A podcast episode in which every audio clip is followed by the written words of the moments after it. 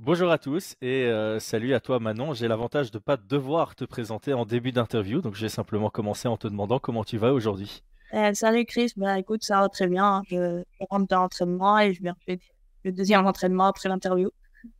Ah bah ça, c'est... Les journées sont, sont assez complètes, donc je vais justement te remercier pour, euh, pour ton temps. Euh, je sais que c'est pas facile de, de se caser euh, des interviews en, en plein milieu de journée, donc euh, merci à toi. Alors, on va commencer sur euh, une question un peu fun que je t'avais envoyée à l'avance, donc euh, que personne ne s'inquiète, tout a été euh, préparé. Euh, mais c'est un petit jeu qu'on va faire avec, euh, avec notre audience. Donc le but, c'est que tu me racontes trois anecdotes. Deux sont vraies, une est fausse.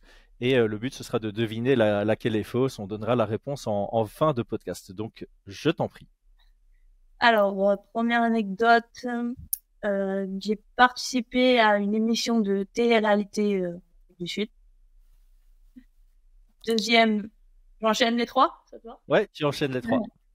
Deuxième anecdote, euh, j'ai voulu prendre ma retraite du MMA après un combat.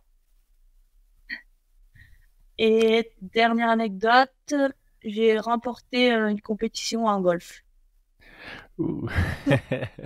Ok, ben, tout le monde en commentaire, vous pouvez euh, essayer de deviner laquelle des trois est fausse. Et euh, Manon nous donnera la, réponse en, fin de podcast. Moi-même, je ne, l'ai pas, donc je, jouerai le jeu tout à la fin. On va commencer maintenant à, rentrer dans le vif du sujet. Euh, donc moi, ce que j'aimerais savoir, c'est euh, un peu la chronologie des événements depuis ta, victoire contre euh, Caitlin Chukagian. Ça fait un petit temps qu'on t'a plus vu dans la, cage. Tu as manqué l'UFC Paris, tu as été blessé. Raconte-moi un peu tout ce qui s'est passé depuis cette très belle victoire. Alors, bah, après la victoire, du coup, j'ai dû aller faire l'examen puisque j'avais toujours cette douleur au genou. Donc, en fait, pendant le combat, je savais pas vraiment ce qui s'était passé. Je savais que j'avais une douleur au genou, mais je savais pas ce qui s'était passé. Euh, du coup, euh, on a fait des examens juste après le combat. Donc, il y avait une rupture euh, totale du ligament croisé. Donc, j'ai dû me faire opérer euh, une semaine après le combat. Donc, j'ai pas vraiment eu le temps de profiter de cette victoire, en fait. Donc, euh, une semaine après, il y a eu l'opération. Et, et voilà, après, on a enchaîné bah, avec la rééducation à fond. On a vraiment mis toutes les chances de mon côté pour, pour que ça se passe au mieux et pour revenir encore plus forte. Donc euh, voilà, ça a été des longs mois de, de, préparation, de rééducation. Et, et voilà, là, c'est c'est la fin. Et je me sens vraiment beaucoup mieux parce qu'en fait, j'avais aussi une douleur, tu sais, sur l'autre genou à gauche. Mhm. En fait, on a profité pour opérer les deux genoux. Et du coup, je suis vraiment contente parce que bah, là, ça fait euh, un mois, deux mois que j'ai repris l'entraînement et un mois vraiment à fond et j'ai plus du tout les mêmes sensations. J'ai pratiquement plus aucune douleur au genou. Donc euh, voilà, au final, je pense que c'est un mal pour un bien puisqu'on a plutôt réparé d'un coup. Ouais, c'est ça, ça demande de la patience, mais euh, si je comprends bien, tu sentais déjà une gêne euh, Oui. avant le combat contre Chukagian, peut-être même sur certains combats avant, et Ouais, aujourd'hui que le problème est réglé, tu considères que tu es encore en meilleure forme que ce que tu ne l'as été euh, par le passé. exactement. Et je pense que cette pause, elle m'a fait aussi du bien, tu vois, parce que depuis que je suis entrée à l'UFC, enfin même avant, j'enchaînais vraiment les combats et j'avais pas, j'avais pas fait de pause aussi longue, du moins, et franchement, ça m'a fait du bien aussi. Ouais, ça, te fait du bien. Qu'est-ce que tu fais quand tu, quand tu es blessé? Tu commences à, bouffer des, vidéos. euh, c'est côté analyse qui commence à, prendre le dessus? Ouais, c'est exactement ce que j'ai fait. euh, J'ai eu un mois où j'ai vraiment coupé, je pense, après l'opération. Je me dis ça, je m'entraînais vraiment fort et tout, j'en avais un peu, je sentais que j'avais besoin de faire une pause, de me déconnecter totalement de tout. Et en fait, là, après un mois, en fait, ça commençait vraiment à me manquer. Donc euh, là, ouais, j'ai, on a commencé, on a fait beaucoup d'analyses vidéo, chose que je faisais pas trop avant, tu vois. Mhm. Euh, beaucoup d'analyses, ouais, j'ai regardé beaucoup de combats. euh, dès que j'ai pu recommencer un peu à boxer, on a commencé à boxer même assis. Enfin, tout ce qu'on a pu faire, on on l'a fait pendant cette période et ça, ça a fait du bien parce que ça a changé. Alors, ça me fait penser à, deux petites questions euh, subsidiaires. Euh, maintenant que tu as senti que ça te faisait du bien de faire une vraie pause de temps en temps, euh, enfin là c'était une pause de un mois, est-ce que tu, tu risques de considérer de faire des, des pauses peut-être plus courtes, hein, de une semaine sans entendre parler de, MMA après un combat pour vraiment faire un genre de reset et, refaire naître la flamme et l'amour que tu peux avoir pour ce sport? Oui, après, je faisais une semaine, c'était ce que je prenais habituellement quoi qu'il arrive. Donc, euh, en fait, non, je vais continuer comme ça. Là, c'était vraiment, c'était la première fois que je faisais une pause aussi longue, on va dire. Une semaine, c'est ce que je fais d'habitude après, après chaque combat. Vraiment, je déconnecte une semaine, ça c'est sûr. Mais euh, non, mais à ce maintenant, il n'y a plus de pause. par Maintenant, on est parti. on fonce vers la ceinture. Et euh, donc, deuxième question subsidiaire, c'est par rapport à l'analyse de combat. Est-ce que euh, tu considères que c'est réellement bénéfique et euh, est-ce que c'est quelque chose que tu vas peut-être davantage intégrer à, ta vie de tous les jours? Ouais, exactement. J'ai vu, j'ai vu vraiment que ça m'avait beaucoup aidé en fait. ce que je disais, je pense qu'on parlait avec Adrix, ce qui est fou, c'est que en fait, j'ai fait une, longue pause et j'ai l'impression d'avoir, en fait, quand je suis revenu là à l'entraînement, j'ai l'impression d'avoir progressé sur des, en lutte, en grappling. Et je pense que c'est vraiment le fait d'avoir visionné des vidéos, bah, du coup, aussi que soit bien reposé et tout. Et euh, en fait, avec Adric, on rigole parce qu'on se demande si je suis pas allé faire un camp quelque part, en fait, ou si, aussi j'étais euh, en rééducation, quoi, parce que le, niveau, il a vraiment augmenté, mais même, enfin, surtout techniquement. Ah, c'est incroyable. En fait, euh, moi, j'ai un peu cette anecdote aussi. Je pense avoir euh, mieux progresser en tant que coach que en tant que pratiquant moi-même et c'est notamment par le fait que en tant que coach tu dois tout le temps te renseigner sur des nouvelles techniques et, et analyser observer et je pense que ça rentre le fait de regarder de l'extérieur ce qui peut se passer ça te permet de mieux de temps en temps de mieux acquérir certaines euh, logiques de combat par contre le, le drill il y a rien à faire c'est nécessaire pour apprendre les techniques mmh. donc pour la suite là, tu, viens de battre celle que beaucoup de personnes considéraient comme euh, la gatekeeper du title shot. Ton prochain combat, c'est contre une ancienne euh, championne. Euh, tu rentres vraiment dans le haut niveau. Est-ce que pour toi, l'adversité que tu vas rencontrer change ton état d'esprit par rapport à l'approche du combat ou c'est systématiquement la même chose? Ben, Je pense que ça change un peu quand même parce que forcément, c'est une adversaire plus forte et plus travailler. Tu vois, moi, je, comme je disais, je regardais pas de vidéos. Je crois que je occasion, j'ai dû regarder un ou deux combats, tu vois, avant d'affronter. Après, Aldric le fait pour moi, hein, mais, mais là, je sens que j'ai vraiment, là, j'ai envie de regarder parce que je sens que c'est vraiment un, niveau au-dessus, je pense, techniquement. Mhm. Et, et du coup, là, je me, je me force à, à regarder des vidéos et surtout à l'entraînement, je, je suis plus impliqué, en fait. Je, je m'entraîne vraiment en pensant à Rose et à ce combat. En fait, chaque sparring que je fais, tu vois, je m'imagine vraiment que c'est, c'est rose en face et je fais pas des trucs inutiles comme je pourrais faire avant. Tu vois, des fois, je fais des sparring où je réfléchissais pas vraiment, j'envoyais mes coups. Enfin, là, je sais que chaque sparring, pour moi, c'est comme si, tu vois, était à Paris, que je combattrais contre Rose. Je réfléchis à chaque coup que je fais, à chaque feinte, euh, au déplacement. C'est, là que je pense que c'est un peu changé. Mmh, donc il y a un, genre de système de visualisation qui se met euh, qui se met en place que tu faisais peut-être pas euh, par le passé. Et tu sens que ça peut être bénéfique aussi. Je le faisais, tu vois, peut-être une fois par semaine. Je me dis bon allez celui-là sparring, on se concentre. Mais là en fait je, je, le fais pas exprès, mais en fait dès que l'entraînement commence, je focus et je m'imagine déjà par le ah, c'est parfait. Et tu es contente d'avoir eu le combat euh, aussi longtemps à l'avance? Ça te fait du bien d'avoir un, un, vrai training camp sur la sur la durée? Ouais, ouais, carrément. Après, surtout qu'au début, on, enfin, on avait un doute sur deux adversaires et c'était vraiment deux styles différents. Donc, c'était compliqué euh, jusqu'à maintenant de s'imaginer quelque chose parce que ça n'avait rien à voir. Et euh, là, voilà, je suis contente surtout d'avoir ce combat contre Rose. Et ouais, je suis, on commence vraiment à, du coup, à choisir les sparring qu'on va faire venir. Euh, même si à la salle, on a déjà, j'ai déjà pour moi un des meilleurs sparring en fait qui, qui ressemble beaucoup à Rose. Euh, c'est euh, Théo Muris qui est amateur encore. Ouais. Et franchement, de tous les sparring même qu'on veut faire venir et tout, pour moi, c'est celui qui ressemble le plus à Rose. Ah, c'est parfait. C'est intéressant que il y a le côté professionnalisation évidemment de l'approche. Ça fait combien de combats que tu euh, que tu fais venir des, des sparring? J'imagine qu'en début de carrière, tu ne le faisais pas et c'était plus ceux qui étaient à disposition que tu demandais, euh, auxquels tu demandais de faire une imitation. Ici, tu as, j'ai appelé ça le luxe, hein, tu as, un peu le luxe de pouvoir chercher des, partenaires d'entraînement qui ont un style par défaut qui ressemble déjà à ta future adversaire. Euh, c'est la première fois que tu fais ça ou tu as déjà fait ça pour euh, certaines adversaires précédentes? Là, ça fait, je crois que ça fait bah, depuis Maya, mon avant-dernier UFC, on essaye de faire venir des sparring qui, qui, qui ressemblent à la tête. Ça, ça te donne une confiance supplémentaire en ta capacité d'aborder le combat parce que le fait de faire venir des, personnes qui ressemblent un peu à ta future adversaire, c'est surtout pour euh, que le début du combat soit un peu sans surprise et sans grande nécessité d'adaptation. Tu sens euh, une différence au niveau de, la confiance quand le combat commence ou euh, c'est sur d'autres points que tu as plus de bénéfices? vraiment ça, je pense, c'est vraiment pour vous rassurer. sur venir voilà, des filles qui sont spécialistes dans un domaine ou dans l'autre et en fait le fait que je vois ben, que, ça passe à ça me rassure après vraiment pour, mmh. Alors, en cas de victoire, je pense que c'est indéniable qu'il euh, y a un title shot à, la clé. Je ne sais pas si c'est officiel ou pas, si c'est déjà défini sur papier. Euh, J'ai pas spécialement envie de te faire donner des informations qui sont peut-être confidentielles, mais euh, au contre Shevchenko 2 est annoncé. C'est un combat que tu vas suivre de près. Est-ce que tu as une euh, est-ce que tu as une préférence sur euh, qui rencontrer en cas de, de title shots?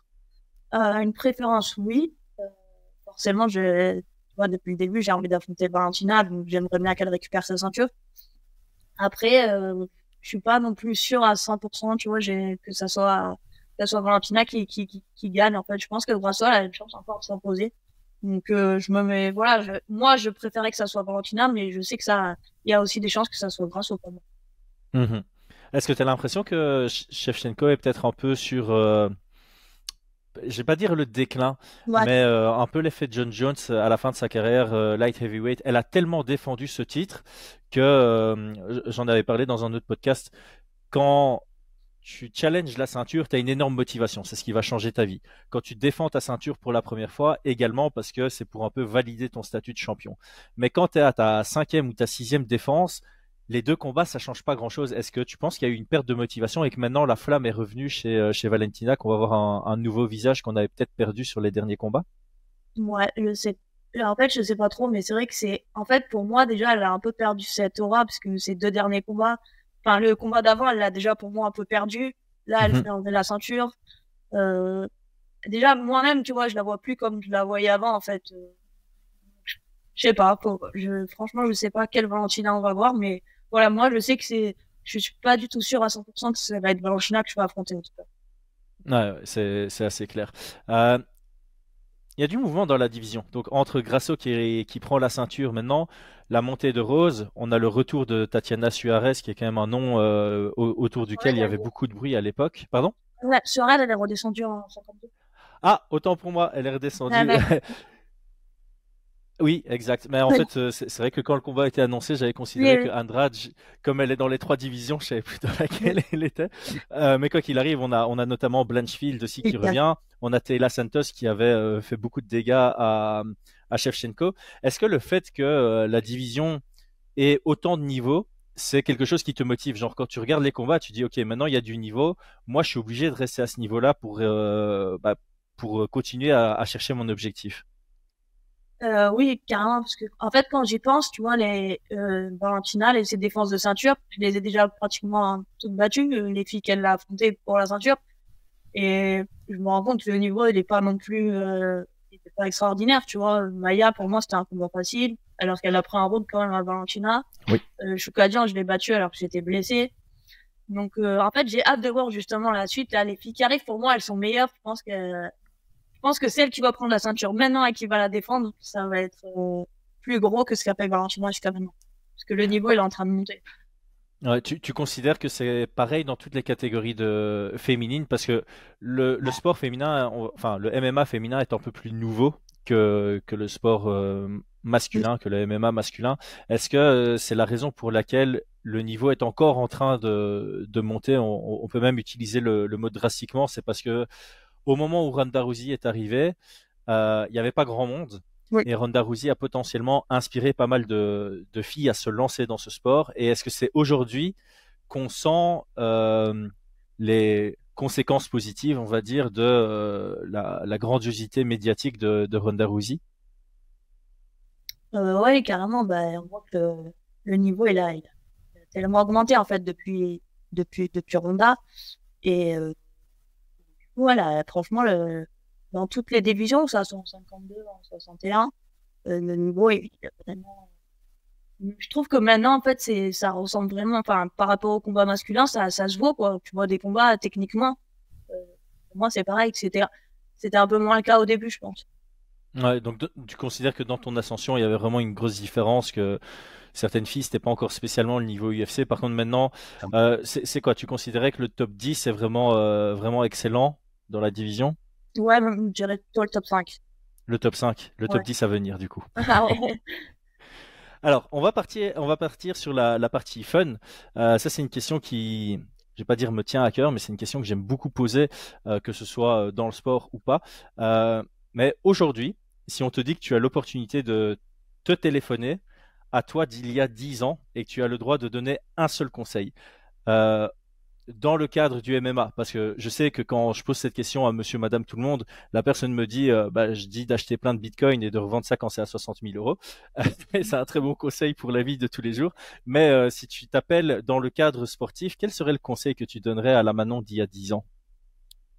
Euh, Je dirais de... travailler dur et de surtout de continuer toujours à travailler dur parce que ça paye pas forcément de suite, mais ça finit toujours par payer. Hmm. Vision long terme. Ouais. c'est un bon conseil. En fait, je pose cette question parce que je trouve que ça fait, euh, ça, ça, donne un super bon conseil à tous tous les jeunes et toutes les jeunes euh, athlètes qui pourraient nous, nous regarder aujourd'hui et qui auraient euh, les mêmes aspirations que, que toi dans la carrière. Alors, deuxième jeu, ici je vais le lire, hein. je vais te donner trois noms et tu vas me dire contre laquelle tu voudrais combattre, avec laquelle tu voudrais t'entraîner et avec laquelle tu voudrais être pote. Et alors j'ai fait exprès de prendre des, noms de d'athlètes face auxquels tu ne pourrais pas euh, combattre par la suite, sinon ça risque de biaiser la, réponse. Donc les trois noms que j'ai choisis, c'est Ronda Rousey, Amanda Nunes et Holly Holm, donc trois légendes de la division du dessus. Euh, alors que j'aimerais affronter, enfin, j'aimerais bien affronter, c'est euh, Nunes euh, m'entraîner au liol, c'est un peu le même style que moi. Et, c'était quoi la, Être pote avec euh, Ronda Rousey, du ouais, coup. voilà, être pote avec moi, si... Attends, je vais aller plus loin dans la question, c'est pas du tout privé, mais voilà, tu as, le droit de voir Ronda Rousey en tant que, que pote. Quelle activité est-ce que tu choisis? Euh...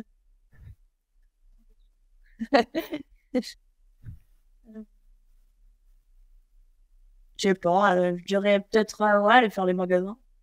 Faire les magasins avec Ronda Rousey, pas mal. Alors, on va, on, va terminer le podcast sur des, des, questions rapides. C'est quelque chose que euh, un certain Alex, je sais plus comment, fait sur Twitter pour les, les combattants internationaux. J'aimais bien l'idée, donc ça permettra un peu à tout le monde de, de mieux te connaître et, et peut-être d'avoir certains, certains points communs. Alors, le premier, c'était le plat préféré, mais je vais séparer la question en deux, puisque tu es une athlète de haut niveau. Il y a un peu ton plat préféré pendant tes camps d'entraînement, euh, tu sais, un peu sain, etc. Et puis, quel est, et la deuxième question, c'est quel est le plat, le premier plat que tu manges après un combat? Euh, Alors, le premier plat après un combat, ça c'est facile, c'est pizza. Quelle pizza? Euh, Franchement, ça dépend. Mais avec le plus d'ingrédients possible dessus. Ok, pizza, pizza mix. Et euh, en camp, ce serait quoi le, plat préféré? Euh, En camp, ce que j'aime bien faire, bah, là en ce moment, que je mange souvent le soir, c'est frites de patates douces. Parce que c'est diète, c'est très bon. Euh, avec purée de légumes et du poulet. Pas mal. Est-ce que tu mets une épice sur les frites de patates douces? Ouais, paprika. Ah, j'allais, j'allais conseiller le paprika fumé. Je sais pas si tu as déjà essayé, mais c'est, c'est incroyable. Alors, on va passer sur euh, le côté musical. Je vais te poser aussi deux questions. Euh, artiste musical préféré et musique préférée. Euh, artiste, c'est vraiment ce que j'écoute souvent dans mes combats, c'est Roth, fait. Et après, les La musique, la musique préférée j'ai pas vraiment de musique préférée. Enfin, j'écoute de tout. En fait, ça dépend des moments, tu vois. C'est ça, c'est selon le mindset, euh, évidemment. Euh, quand tu as besoin d'être un peu plus agressif, ça va. C'est ça. ok. Alors, euh, combattant préféré de tous les temps John Jones. John Jones. Donc préféré actuellement, c'est John Jones également, puisqu'il est encore actif. Quel est ton combat préféré à regarder? Euh, TJ Dillashaw contre Renan Barrow. Le 1 ou le 2 Franchement, les deux, mais le 1 quand même. Les deux à la suite, le 1 parce qu'il était plus surprenant. Ouais. euh, je l'avais pas préparé, donc je sais pas si mais tu vas probablement pouvoir répondre. Ton combat à toi préféré, quel a été ton combat préféré de, Quelle a été ta performance préférée quand tu es rentré dans une cage? C'est mon premier combat à l'UFC. Ton premier combat à l'UFC. effectivement, belle perf. Alors, euh, on va partir sur les voyages. Quelle est ta ville préférée au monde? Euh, j'ai le droit de dire euh, chez moi, à Nice. C'est, c'est une bonne réponse aussi. There is no place like home pour, euh, pour Manon, du coup. Euh, alors, je, je vais aller plus loin dans, dans les questions. Euh, quelle est euh, la ville préférée que tu as fait en, en tant que voyage MMA? Et ne Hmm, me dis pas Anvers, s'il te plaît. non.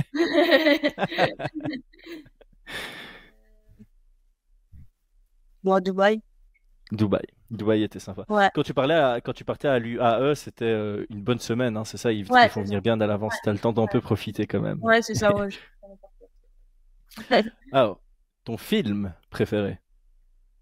Bah, mon film préféré, c'est le film de tennis. euh, je crois que c'est le titre, c'est Björn contre McEnroe.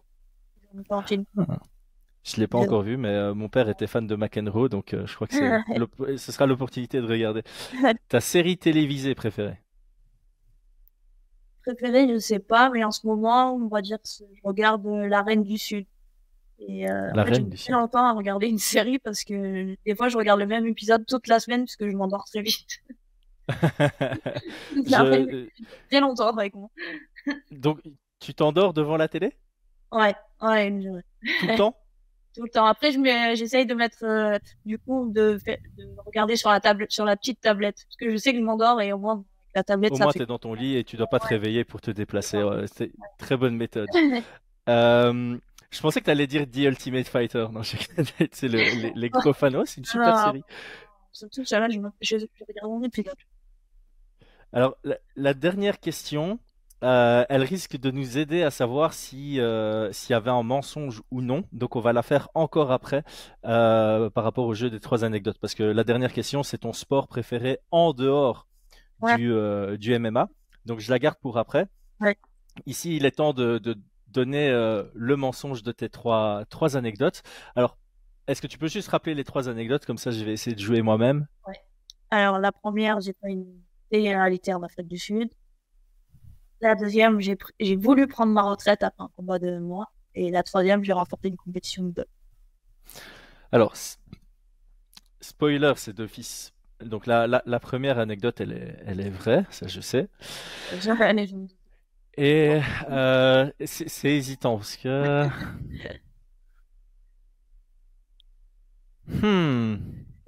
C'est assez classique chez les athlètes d'avoir un down dans une carrière, même après une victoire, euh, surtout une victoire au mal, euh, ou, ou- ou une défaite encore pire, évidemment.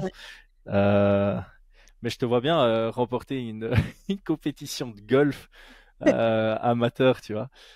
C'est quoi, je vais prendre un risque. Je vais dire que le mensonge, c'est que tu as voulu prendre ta, ta retraite après un combat. Perdu. T'as jamais remporté de compétition de golf. Et en fait, c'est un sport que j'aimerais bien faire après ma carrière. D'accord, donc tu, tu fais un peu de visualisation. Tu vas gagner une compétition de golf. Voilà, c'est ça.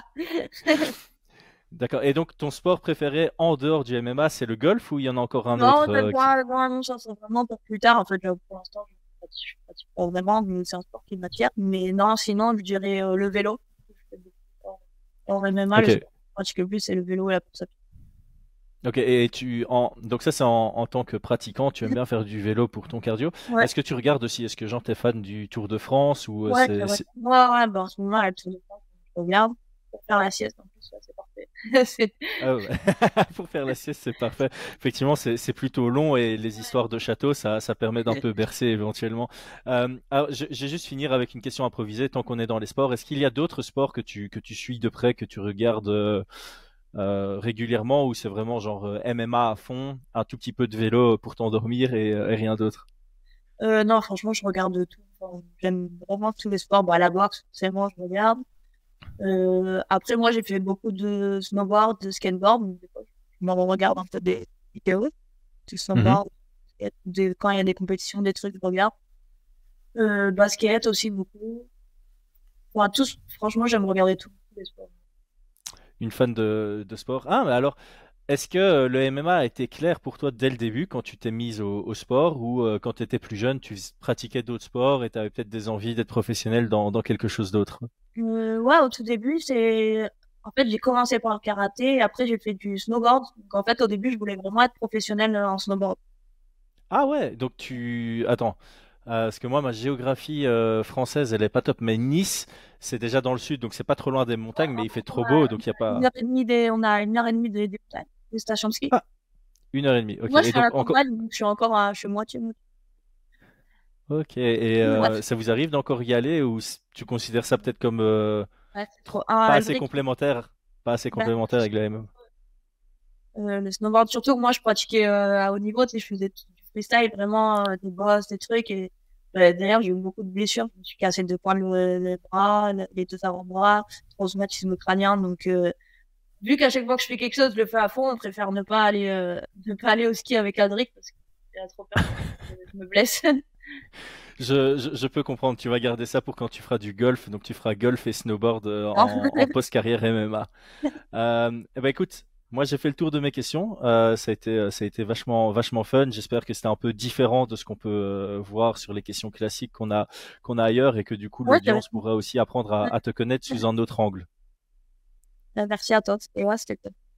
Ah ben, avec grand plaisir. Donc, les amis, euh, on supporte Manon évidemment sur les réseaux et puis on se rejoint du coup le, j'oublie tout le temps, c'est le 2 ou le 3 septembre? Le deux. Le 2 septembre à l'UFC Paris pour euh, le co-main event contre Rose Namarunas. On te souhaite vraiment le meilleur. Merci, merci Chris. Merci à toi.